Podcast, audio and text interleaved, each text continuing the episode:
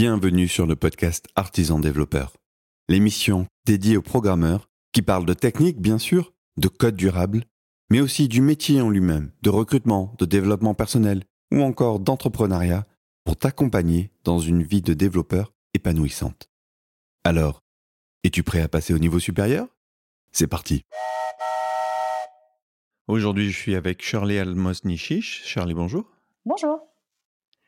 Je te propose qu'on parle d'un sujet qui, rebondit sur un de tes vieux tweets, qui est la rareté des profils. Et toi, tu dis, est-ce que la rareté, c'est pas un faux problème en fait? Alors, euh, la question de la rareté, euh, on entend depuis des années euh, en informatique ce, débat-là parce que, comme disait, je crois d'ailleurs, je sais plus quel informaticien, on est vraiment dans le hype-driven development.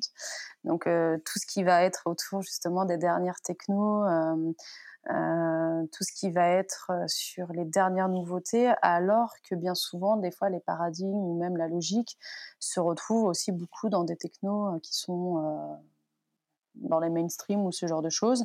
Donc, c'est forcément euh, trouver un développeur sur telle technologie, c'est très rare.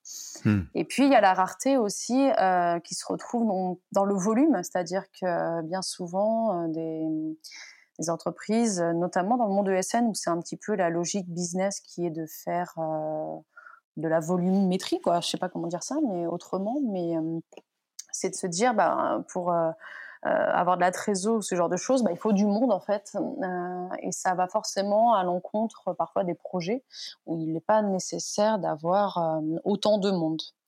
Et donc, naturellement, on se retrouve dans un contexte où euh, on va chercher, euh, comme tu l'avais dit d'ailleurs dans un ancien podcast, euh, une personne qui fait du développement sur les, dernières technos et on lui demande 5 ans d'expérience sur, cette techno alors que la techno n'a pas 5 ans d'existence, par exemple, ou ce genre de choses. Et donc, on se retrouve avec des besoins complètement mal identifiés, mal qualifiés, et on appelle ça rareté.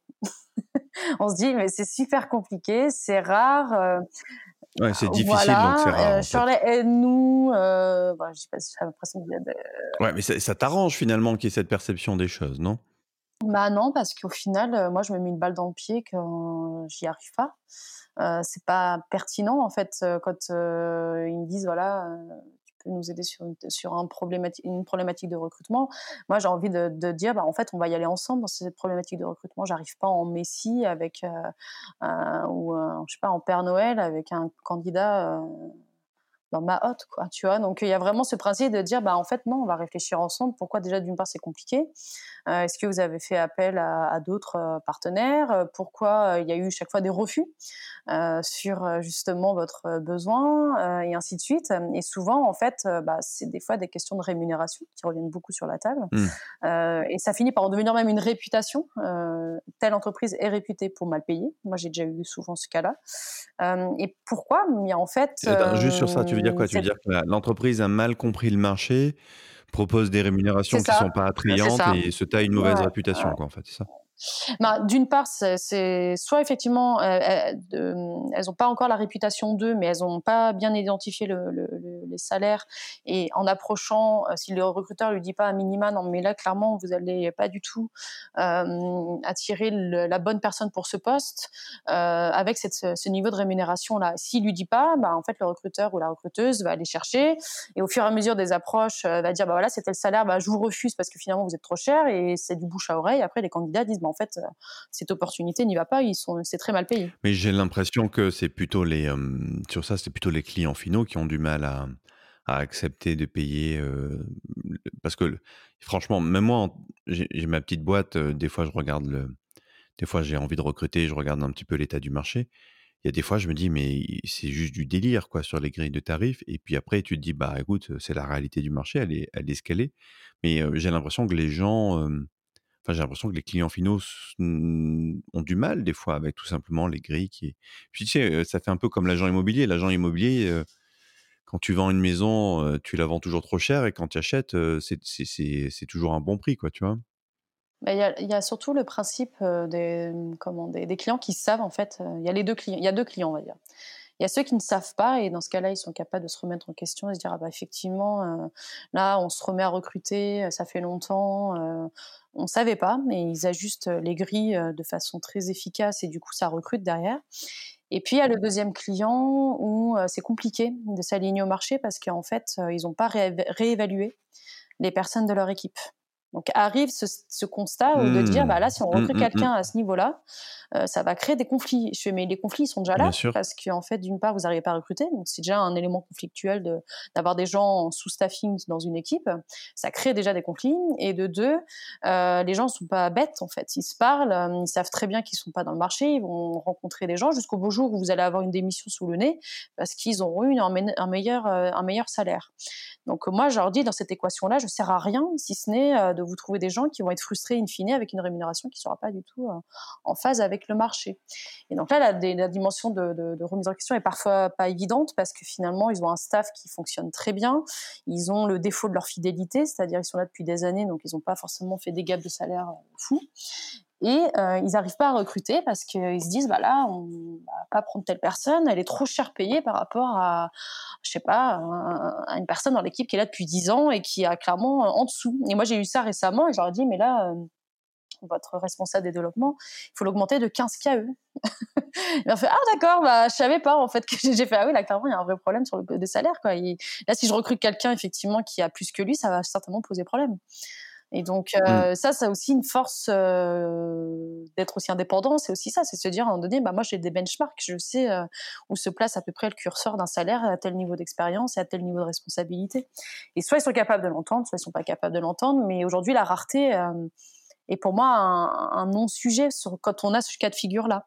Il y a la question de la rémunération, il y a la question aussi de l'aménagement du temps de travail, des horaires, euh, des conditions de travail quand on habite, quand on est, en, je sais pas, par exemple une entreprise qui est basée à Plaisir ou à Boulogne ou je sais pas, dans des coins qui sont pas forcément centraux, disons, euh, bah, qu'elle puisse à minima dire bon bah les transports tu les évites, on propose je sais pas un nombre de jours de télétravail ou ce genre de choses. Le télétravail, c'est un vrai sujet. Hein. Moi, j'ai encore des, témoignages de gens qui me disent quand je parle télétravail, euh, j'ai le recruteur qui me dit elle était, elle était bien bonne votre blague. Et,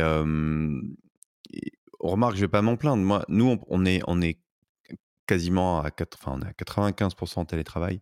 Et c'est, je pense, un vrai argument de, un vrai argument de fidélité des, gars, de l'équipe, et tout simplement parce que ça permet de, vraiment concilier vie, pro et vie perso mais je, je vois que c'est d'une difficulté incroyable pour les boîtes de mettre en œuvre du télétravail. Bah, ça veut dire ce que tu constates toi. Si, si, ouais, non, mais en fait, il y a différents contextes aussi. C'est pareil, il y a deux clients.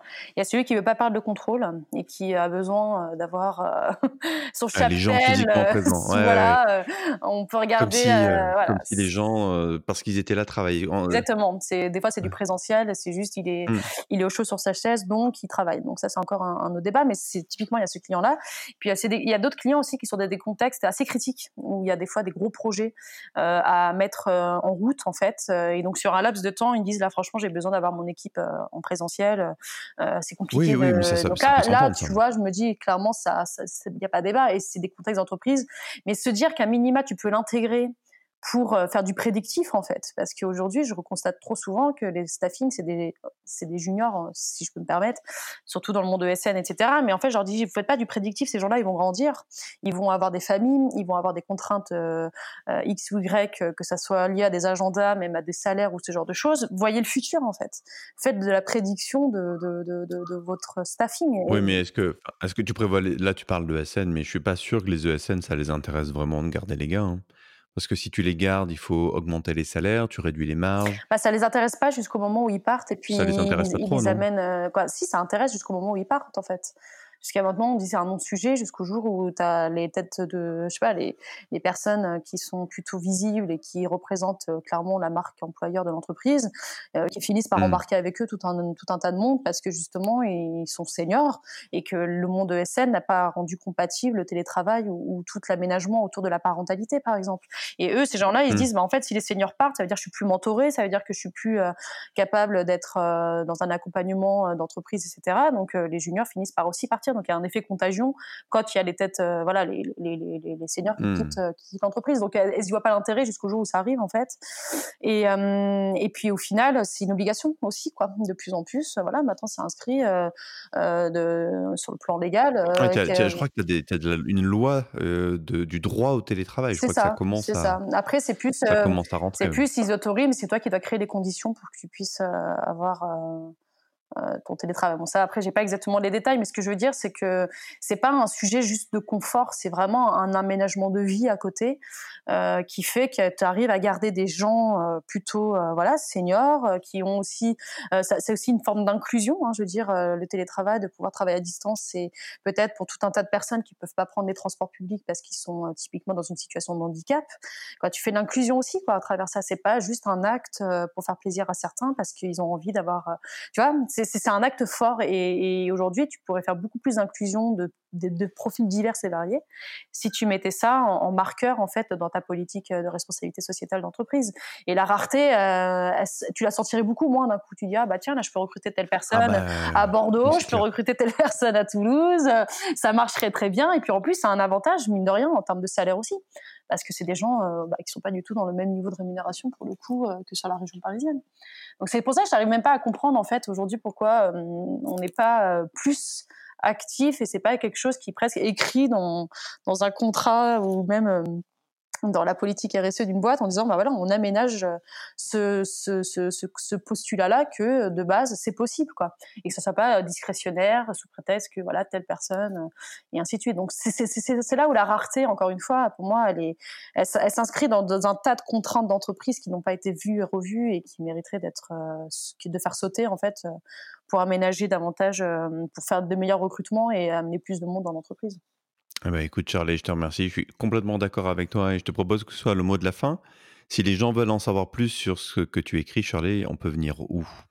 Euh, J'ai envie de dire sur Twitter, mais c'est un peu, un peu ouais, c'est, quoi, ton, quoi ton, ton, compte Twitter? Euh, bah, Charlie Basico, il n'y bah, a pas vraiment de c'est là où j'écris un peu toute ma vie, à défaut d'avoir le temps d'écrire un deuxième livre. Non, mais plus sérieusement, il y a aussi LinkedIn. Quoi. Après, c'est un petit peu euh, partout. Euh, il y a un blog aussi que j'écris. Bon, là, j'ai plus trop de temps.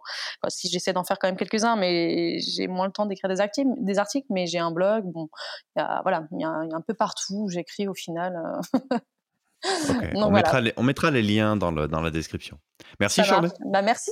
Très bonne journée. Quant à toi, cher auditeur, j'espère que tu as apprécié ce podcast et je t'invite à nous rejoindre sur artisandéveloppeur.fr. À demain.